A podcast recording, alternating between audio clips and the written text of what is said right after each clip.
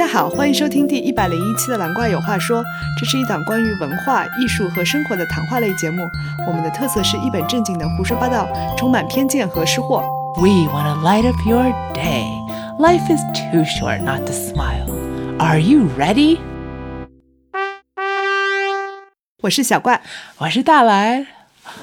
哇塞，今天是一百零一期，太特别了。对我们今天请到特别嘉宾，是的，我们要请我们的特别嘉宾 Taco 自我介绍吧。欢迎 Taco。 Hi, I'm Taco. I've been living in China, but originally from the United States. I'm an engineer, so I'm working here. I have two children, both are adopted, uh, and excited to be here talking with Dalai and Xiaoguai. 啊，欢迎 Taco。所以欢迎欢迎。如果听过我们之前节目的听众，可能会猜出 Taco 是谁。 是某一个人的老公，对吧？呀所以我们之前九十七和九十八期有 Burrito 跟我们聊关于领养他两个孩子的故事，所以我们今天 again 想听一听爸爸版的 version。对，因为这个故事太精彩了，然后我们相信 Taco 作为高科技男友他的独特的视角。呀，我我其实很好奇，嗯，呃，所以我们可能会问很多差不多的问题，但是我们看看 Taco 和 Burrito 的回答会有什么不一样，还是完全一样？好 的好的，对，期待一下。呀所以我们想也是从最最最早开始，嗯呃，最最最早一开始你是怎么会想到要领养孩子？你是从小时候就一直觉得哦，我将来会要领养孩子吗？还是有什么特别的事情，或者你周围的人使得你有这样的想法吗？还是到了你结婚之后，你才哦，突然觉得嗯不错？ Going all the way back, I don't think I originally planned to adopt. Uh, it wasn't something that was on my heart from the very beginning, but uh, having children was. And uh, my wife and I got married, and for for several years, I think we we did probably didn't want to have children right away. Uh, we wanted to enjoy married people life as as only married people, um, and we, which we did. Uh, we we traveled a little bit and uh, and enjoyed it. But after you know three or four years, uh, I think we both started to feel that we were ready and we wanted to to grow our family. My wife has uh, some health issues, and so we had to consult with doctors, make sure her health was under control before we'd be comfortable with a pregnancy. And year after year went by, and we never really got to that point. Uh, never got to the point where she was healthy enough that we felt that a pregnancy would be low enough risk. And so I think it was after maybe six to seven years of, of continuing to wait, uh, continuing to hope that, you know, maybe, maybe after a few more months, things would get better, things would get more stable. Um, but at the time we were living in Singapore, uh, and still her health was not, was not good enough. And so we decided after Singapore, we were returning to the United States and we're planning after the United States to go back and move to China. So we had a window of about one to one and a half years that we were going to be in the United States uh, and decided before we moved to the United States that uh, when we got there, we would check with a doctor. We would see if uh, you know, if, if her health was good enough for a pregnancy. And if the answer was no, that we would look more into adoption. Again, just thinking, you know, we want to have children. And if a, a pregnancy for us is not in the cards, was not what was you know, going to happen for us, then we still wanted to have children. And uh, adoption was a good alternative to us. Um, We did we did read up a little bit on it beforehand. I think it took both of us a little bit of time to get comfortable with giving up the idea of having don't want to say our own child, but you know a, a, of us birthing a child. I personally would not have had any uh, role in the birthing process, but still, it's, it's something that we would have to give up, and that's somewhat of a grieving process to go mm. through once you decide that you're going to adopt or that you're going to mm-hmm. not birth your own child. Mm. That was not an easy decision to make. And so we both wanted to read up a little bit mm. before we made a decision like that. Okay, I am very curious, but just even like as a kid growing up, were you always like, I'm gonna get married? I think so. I think it was, I think it's just an assumption as a child. I didn't grow up in the church. I didn't see godly singleness displayed to me. I didn't have mm. any examples of what does it mean to be single. And so mm-hmm. I think I just assumed that marriage was the normal track Yeah, for a person. Mm-hmm. It's true. Get the wife, then the two kids and the dog. Check. That's right. American dream. Listening to your story, like waiting six to seven years is hard, hmm. I think. It was hard. And I mean, we prayed about it quite a lot. It was a challenge for us, especially as you get to four, five, six years. And we hmm. were approaching, you know, 30 years old. And we mm-hmm. saw a lot of our friends. So we, we got married before most of our friends. We got married mm-hmm. pretty early, about 23 years old, uh, which was earlier than most of the friends we knew. But then as we waited, our friends started having children. And mm. more and more of our friends had children, and we were still just waiting. That was difficult.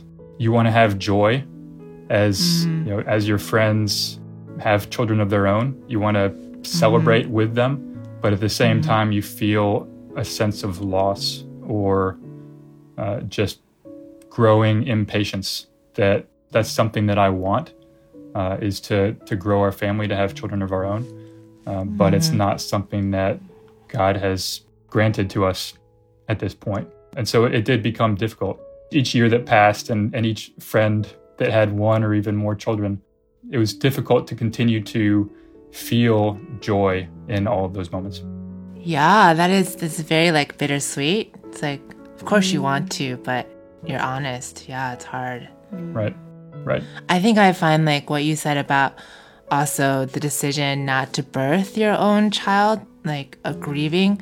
Prior to this conversation, I thought, you know, like, oh, the woman's body goes through a lot, big changes. But I think, yeah, as a father, that's definitely like a lot to grieve as well. I didn't really consider it from that perspective. Yeah, I think something that was uh, as we started to read. So, I, one of the books that we read early on was recommended to us. It's called Adopted for Life, and I can't remember who the mm. author is. Mm-hmm. But one of the quotes that really stuck with me and, and helped me through that decision process was something like, What's really important to you? Is it being a parent or is it passing on your genetic code, your genetic mm. material? Like what what is really most important? What's your reason for being or for having children? Mm. And that that really stuck with me like why do I really want to be a father? Is mm. it just so I can see a mini me running around? Uh, or or or is it because I want to be a parent and I want to raise a child, raise them up the way that God would have me raise them up. Mm-hmm. And as I thought about that and prayed about that a little more, you know, really what was important to me was I want to be a parent. And you mm. don't need to have a biological child to be a parent. There are other ways to be a parent. Mm. Adoption is, is one of those, um, which for us seemed like a, a logical next step once uh, it seemed like God closed the door on us to have a biological child at that point. Yeah，哇塞，很精彩啊！呀很多人可能就是在长大环境中不太会接触到领养这个话题、m a y b e 我们身边没有领养的朋友或者家庭，就是 maybe 像 Taco 说的，就是你会 assume like 正常的一个所谓 normal track 就是自己生孩子嘛、b u t sometimes 可能因为一些外界的环境导致我们。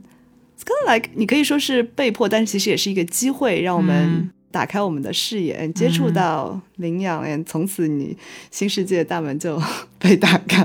嗯，但是虽然我觉得，就 Taco 说，哦，这如果你一旦想通了，成为父母不是关于你到底是不是要有自己亲生的孩子，而是就是抚养孩子。但是我就想问。是不是在实际操作的过程中，还是会有很多没有想到的困难？嗯，所以就是特别想问，就是当你决定要领养的那一刻开始，你有预期过将会在整个领养的过程中，包括之后领养和抚养孩子过程中有任何的困难吗？以及之后在现实的实实际的生活中有碰到什么你还没有想到的困难？Okay, thinking about the process itself. 呃、y e a h and maybe，因为我们知道 Taco 有两个孩子嘛、a n d 他们可能也在整个过程中有一些不一样，所以也可以 maybe 分别谈一谈，或者、like, 一起都可以。 anything along those lines. A- Any, anything difficult? Okay, got it. Yeah. Yeah. So so first one I talked about already was just mentally and emotionally making that decision, which it was harder for me to come to the decision as compared to my wife. But then once the decision was made, I was committed. Like it, it wasn't it wasn't something that I second guessed. I was like, well, is is this really something we should do? Maybe we should wait a little longer. No, for me, uh-huh. once once I prepared myself and, and made the decision uh-huh. internally that uh-huh. adoption is what we're going to do, then I was like fully committed. No reason to go back on that decision, which is different than my wife. I, I think she she was she was a little easier to come around to it, right? Um, I mean, she she had a very strong de- desire to be a mother as well, and so she was. I think she was quicker to become open to adoption as our path forward, but then each obstacle or challenge that came along the way, uh, she was tended to second guess or needed to have assurance like is this really what we want to do is this really what god's plan for us is. Maybe my health will improve enough if we wait a couple more months or maybe the risk is low enough. But f- for me getting to the point of making the decision was the, the challenging or difficult part to start. And then once i decided i was decided. Now, mm. beyond that, once we get into the adoption process, I have two children that are both adopted. One was adopted in the US. So I'm American, so we call that a domestic adoption. Mm-hmm. And our, our second child, we were living in China at the time. And so we decided to adopt internationally, which in that case, we adopted from China. The processes are very different, mm. but they have some similar obstacles or challenges in, in the processes. I think for both, what's most common is waiting. Uh, So, so again, we had to wait, you know, five to six to seven years before we made the decision to adopt. And then once you make that decision, you st- still have to wait some more. And, More waiting. and there's and and there's no clear timeline, uh, which is different than with a pregnancy, right? With a mm. with a pregnancy, once you become pregnant, mm. then you have a pretty clear endpoint. Mm. um, yes. but adoption is not that way. So domestically, we found an agency when we were adopting from the US. I mentioned before that we were in the US for a relatively short window as we were planning to move back to China for work. Um, so we were looking for agencies that had the shortest possible time frame Wow. to complete an adoption, where most agencies might say it would take 12 to 18 months of waiting, uh, and then another 6 to 12 months to complete the process. Whoa. When we were only planning to be in the US for 12 to 18 months total. That wasn't really going to work for us. We did happen to find an agency that was shorter than that, and our wait for our initial adoption was was very quick. Uh, it was much much shorter than I would have expected, but at the same time, it's still an unknown. Um, And same happened in China. You can start your paperwork, but until the child is actually in your home and the all the paperwork is final, you have the adoption decree. Uh, nothing is really final until you get to that point. And I think, especially with China, a lot of the steps feel at risk. So it's not only the wait, but it's also the risk of maybe not is it going to fall through, but is it going to complete at the, the timing that they, they say it will? Uh, Are we going to have to, you know, start over with with certain parts of the process? Yeah, I think the the wait is probably the hardest part and it's the most unknown. So it's pretty significant faith builder. Mm. Because you don't know what's in store. You, there's nothing you can do. You can make plans, but you're not in control of very much at all. So Yeah, I hate waiting. Maybe just 是一个 test。如果你不够 patient，或者你没有足够 faith，你就不配领真养。的耶，真的，没想到要等这么多。Yeah，and 主要是你不确定，like uncertainty，就让人很 Yes 抓。对对对对对，OK，嗯呀，真的很不容易耶，感觉孩子还没有生出来，就或者还没有到你家，嗯你已经要经过这么长的等等等等等等，呀，各种挑战。这两个 adoption 他们有什么类似之处吗？I mean, in the process, you're taking a child that is not biologically yours. Mm. So they both have waits and they both have fears that come along with that. Mm. Um, where I think if when you have a biological child, still you don't you don't know what you're getting, mm. but you at least have some level of control mm. over that process, and you have some expectations that the child will be somewhat of a mixture between the, the mother and the father, right? The birth mother and engineer birth father. yes Um, right. So, so I'm an engineer. My wife studied economics. We're both very practical. We're, you know, logical, intellectual. Um, my wife is Chinese descent. I'm white. So we, we'd have expectations about what the child might look like uh, and what their strengths might be. Obviously, every mm. child is different, and there are risks and you know unknowns in, in any pregnancy. yes But with an adoption, you have very little control. You mm. cannot control the pregnancy. You mm. cannot control what the birth mother is putting into her body during her pregnancy. Right in the mm-hmm. in the U.S., when someone becomes pregnant, even before they're pregnant, they'll tend to do some research, mm. take vitamins, mm. limit intake of things like caffeine or other you know alcohol, things like that. Mm. Uh, with an adoption, we don't know who the birth parents are going to be. We don't know what they've what they've been doing, how seriously they took their pregnancy. Uh, so there's a lot of unknowns. In China is similar. In China, we know very little. Really don't know anything about the birth parents. Uh, With our adoption in the U.S., we do know the birth parents. So we have some information after the fact, but going into it, we didn't have any information. So uh, there's always this fear, you know, even if, if we're considering an, another adoption, will this child have problems? Right? Are we equipped to handle these problems? Will they be too stressful for our family or, or create additional burden that will take away from our ability to care for our other children? When you don't know anything about where the child is coming from, who their birth parents are, I think the, the fear can become more significant than when you have both control and knowledge. That's honest，还是有蛮多就相似点，就是你真的真的不知道， 就你领养的孩子会是什么情况，呃，生母啊或者生父啊，就真的是挺需要信心的，我觉得。对，勇气感觉像一个盲盒一样。对对对，哇，I mean 自己生也像盲盒，不，这是更盲盒。对对对对对，And I'm wondering，就是可能就是在你领回家之后，在你抚养的过程中，可能会有更多的问题，比如说嗯当你的孩子有的时候。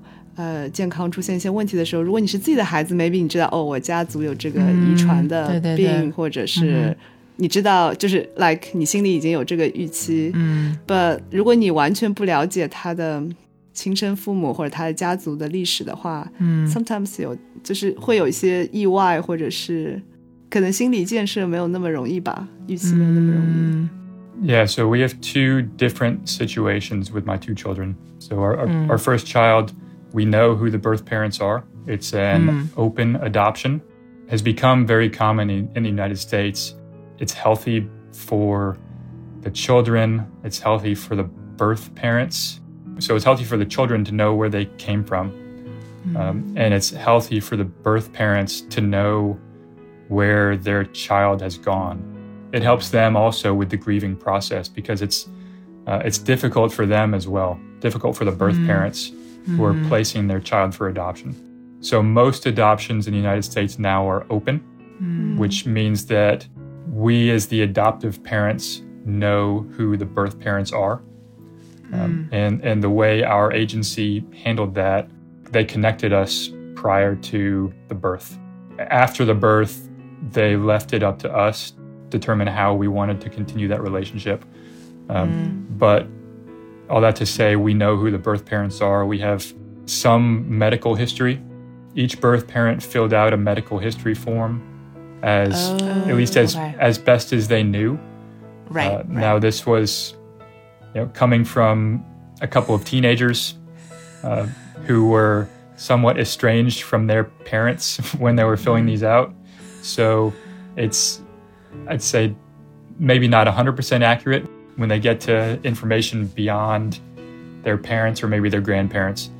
Um, right. But it's it's still something, and we still have contact with them. So Okay. if there was something that came up with our daughter, our, our older mm-hmm. child, that seems like it may be medically connected to the to the birth parents, then we can contact them and we can we can ask mm-hmm. for details. Mm-hmm. You know, we've been in contact with her birth grandparents as well. Uh, wow. Um, so the the relationship is has been good, and, and we we have stayed in contact, so that's helpful. Mm. Uh, with our son, he was abandoned at birth or very shortly after birth, um, so we have no information at all about his birth parents. They're both still young, so mm-hmm. I, I don't think we've identified anything that seems hereditary at this point to say, well, mm-hmm. it would have been really helpful to have more medical history that we could find something earlier. That's probably something that comes up later in their lives when, Okay. you know, something like cancer can be mm. somewhat hereditary, right? It can run in the family Right. other things can run in the family. They tend to mm. show up later in life. And if Got you it. know that you have a family history of those, then Right. you can at least be aware. You can get checked out, get tested from an earlier Mm-hmm. age or more regularly. But without any kind of medical history, my son is starting over in terms of medical history. Yeah. So anything he finds will be new to him. And so I, I think that'll be something for him that's a little more difficult or just something to be aware of as he gets Mm-hmm. older. Um, That my daughter would have at least some somewhat better access to that kind of information, assuming we maintain relationships as she ages. Yeah. 让我没有思考，就是你大一点的时候，反而是比较需要。还想问问 Taco，就是在整个过程中，因为你刚刚提到了有很多的挑战、嗯困难，那在碰到这些问题的时候，有没有什么特别让你觉得很对你有帮助或者鼓励的话，or like 你刚刚 mention 在那 呃那书里面，嗯有一些话就是突然让你觉得很受感动，有没有身边这样的人呐、或者事，或者发生的一件很小的事，maybe，但是让你觉得在你的整个领养的过程中对你有很大的启发或者是帮助？ Yeah, I think there's a, a few things that come to mind. Um, first is having friends and family that are supportive. That could play into a fear as well, as you know, I can make a decision, or my wife and I can make a decision for us that we just want to be parents and we're comfortable raising children that are not biologically ours. Mm. But when we make that decision, that also affects our grandparents who may have mm. had had ideas that their grandchildren Yeah. would look like them. My parents are both white uh, American, mm-hmm. And they have a Chinese grandson. And my wife's parents are both Chinese, uh, and they have a white granddaughter. Um, so that could have been difficult for them. They could have shown disapproval. They could have shown, you know, that they were not satisfied or disappointed, um, but they haven't at any point. They, They've never shown any kind of favoritism. So my my sister has three children. My mm. brother has a stepdaughter, and I mm. haven't seen that that either of my parents has shown any favoritism to my mm. sister's children because they're her biological children, whereas mm-hmm. mine and my brothers are not our biological children. And the same for my wife's parents. I haven't seen any favoritism from them as my brother in law had a, a baby about a year ago. That's very encouraging. Hmm. Friends have been very helpful. I think being in the church has been hmm. helpful because adoption can be looked at as as a very Christian thing to do because uh, hmm. because God has adopted us into His family.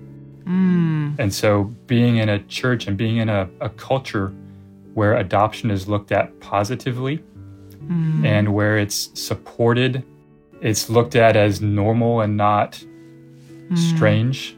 It's mm-hmm. not looked at as a like a second class way to grow a family, mm. um, but mm-hmm. it's you know, it's celebrated. Uh, mm-hmm. That was also very helpful and encouraging to to overcome the fear uh, of the unknown, but also to help you know encouragement through the wait. Yeah. I think it's also helped my children as they have grown. They've known other adopted children. Uh, so for them, it again, it, it's they're not the only ones. Right. They're not singled out as oh, those are the adopted kids. Mm-hmm. They're just kids. Yeah. They know other kids. Some are adopted, some are not. It hasn't seemed strange to them, at least so far, uh, to be adopted rather than to be our biological children. Mm-hmm. So that's, I think, is very helpful. We also, before we adopted our first child, or maybe around the same time, we went to a seminar that was called Empowered to Connect. There's a book called The Connected Child, which was mm-hmm. written by a, a psychologist, Karyn Purvis, who studies adoption and studies how adoption affects children and families, with a, a pretty significant look at how do children that are adopted experience trauma and how does that affect them as they develop. That was helpful also for us to help overcome some of the fear of the unknown mm-hmm. by giving us ways to manage and helping helping to give us expectations whether positive or negative right mm-hmm. It- before that we didn't really have any expectations so it was helpful to have some Okay. And also helpful as we parent our, our children to recognize things in their behavior, whether it's directly connected to being adopted or not. It's helpful to have coping mechanisms or, or parenting techniques uh, with a mindset that you know our children are special, in that you know they went through something that not all all children go through, and Yeah. it's difficult Yeah. Even for our daughter who we took home from the hospital when she was born. Mm-hmm. She still went through stuff in the womb that mm-hmm. i think affected her and, and shaped her mm-hmm. even as she she grows. I can see things as she's developed that you know, whether it's guaranteed that it's because she's adopted i don't know. But I- i can definitely connect back to uh, some of the things that this this lady discussed and discusses in her book uh, about the, the trauma that adopted children experience and how it affects them as they develop. Yeah, that's really good. Did that lady have like suggestions for friends of adopted children? or you as a Uh, parent, like, are there things you would say, like, oh, definitely do this, or definitely don't do this, or say this, or, yeah. I, I don't think it's anything particular. I, I think I think every child is different. Mm, mm-hmm. One of the main learnings, teachings, or points mm. was that the trauma that they experience is this could be from stress from the birth mother. So as as the baby is developing in the womb, mm-hmm. uh, it's very stressful for mm. birth mothers to be in a situation where they don't think they can care for their child. Yeah. and that yeah. that stress changes the chemicals in your body, uh, and that that affects the development of the of the child's brain. And something that's affected most uh, is the amygdala, the part of the brain uh, that tempers emotions. So it handles emotional response, decision making. Uh, it handles how you respond to f- fear and anxiety and aggression. The way this comes out is a natural response in one of those situations uh, flight or fight. That's a, a common instinct that we're all born with is flight or fight. So if you are put in a situation that is dangerous, then you will have a natural inclination either to run away or to fight to defend yourself. Mm-hmm. Children have this as well. In children that are adopted, it tends to be overdeveloped. So their mm. their response is more extreme. It's mm. harder for them to control as compared to children that are not adopted. Obviously, this is not 100% of the time. This is through Right, right. studying a lot of different children. So every child is different. And as a parent of adopted children, for me, it's it's difficult to say in every situation, yes, this is because he or she's adopted. Right. Because really, I don't know. Um, Right. But I do know that both of my children have pretty extreme responses to challenging situations. At least from what I've observed with other children, it seems pretty extreme. So, my mm. daughter, for example, her flight response, so to run away, was extremely strong where she would run run into her room hide scream close the door. Uh, she would also fight very strongly and mm. any any sort of discipline. She would mm. fight back and yell and scream in her room for prolonged periods of time. And my son on the other hand he's more of a probably freeze. So flight and fright are the most commonly known but freeze would be another. He just gets stuck and he can't move. He can't go forward. He cries.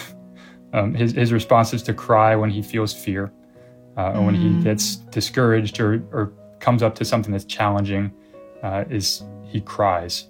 And I would expect him not to cry as much as he does, but he still does cry. My daughter started improving, I think a gradual improvement as she's aged, gotten older, and, and a little more mature. She's improved her control over that mm-hmm. response.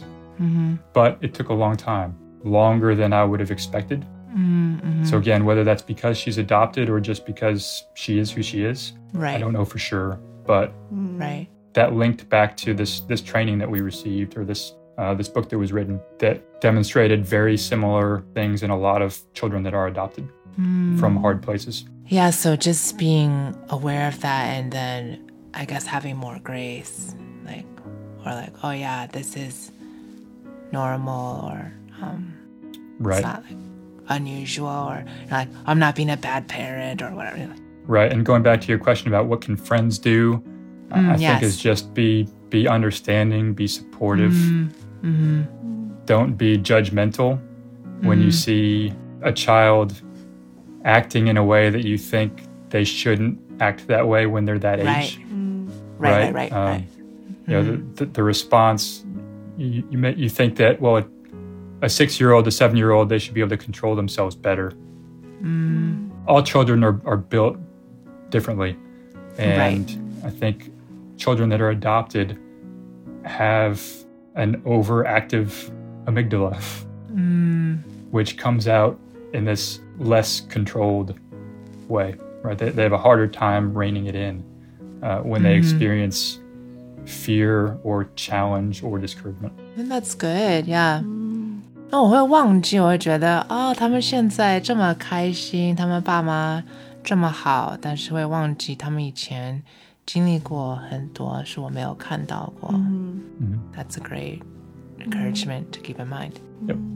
那我们今天的节目还是会剪成两期，欢迎大家继续收听下一期和 Taco 精彩的关于 Adoption 的聊天啦。嗯，谢谢大家收听，我们今天的音乐来自大蓝的专辑《Summer Night》。拜拜，拜拜，拜拜。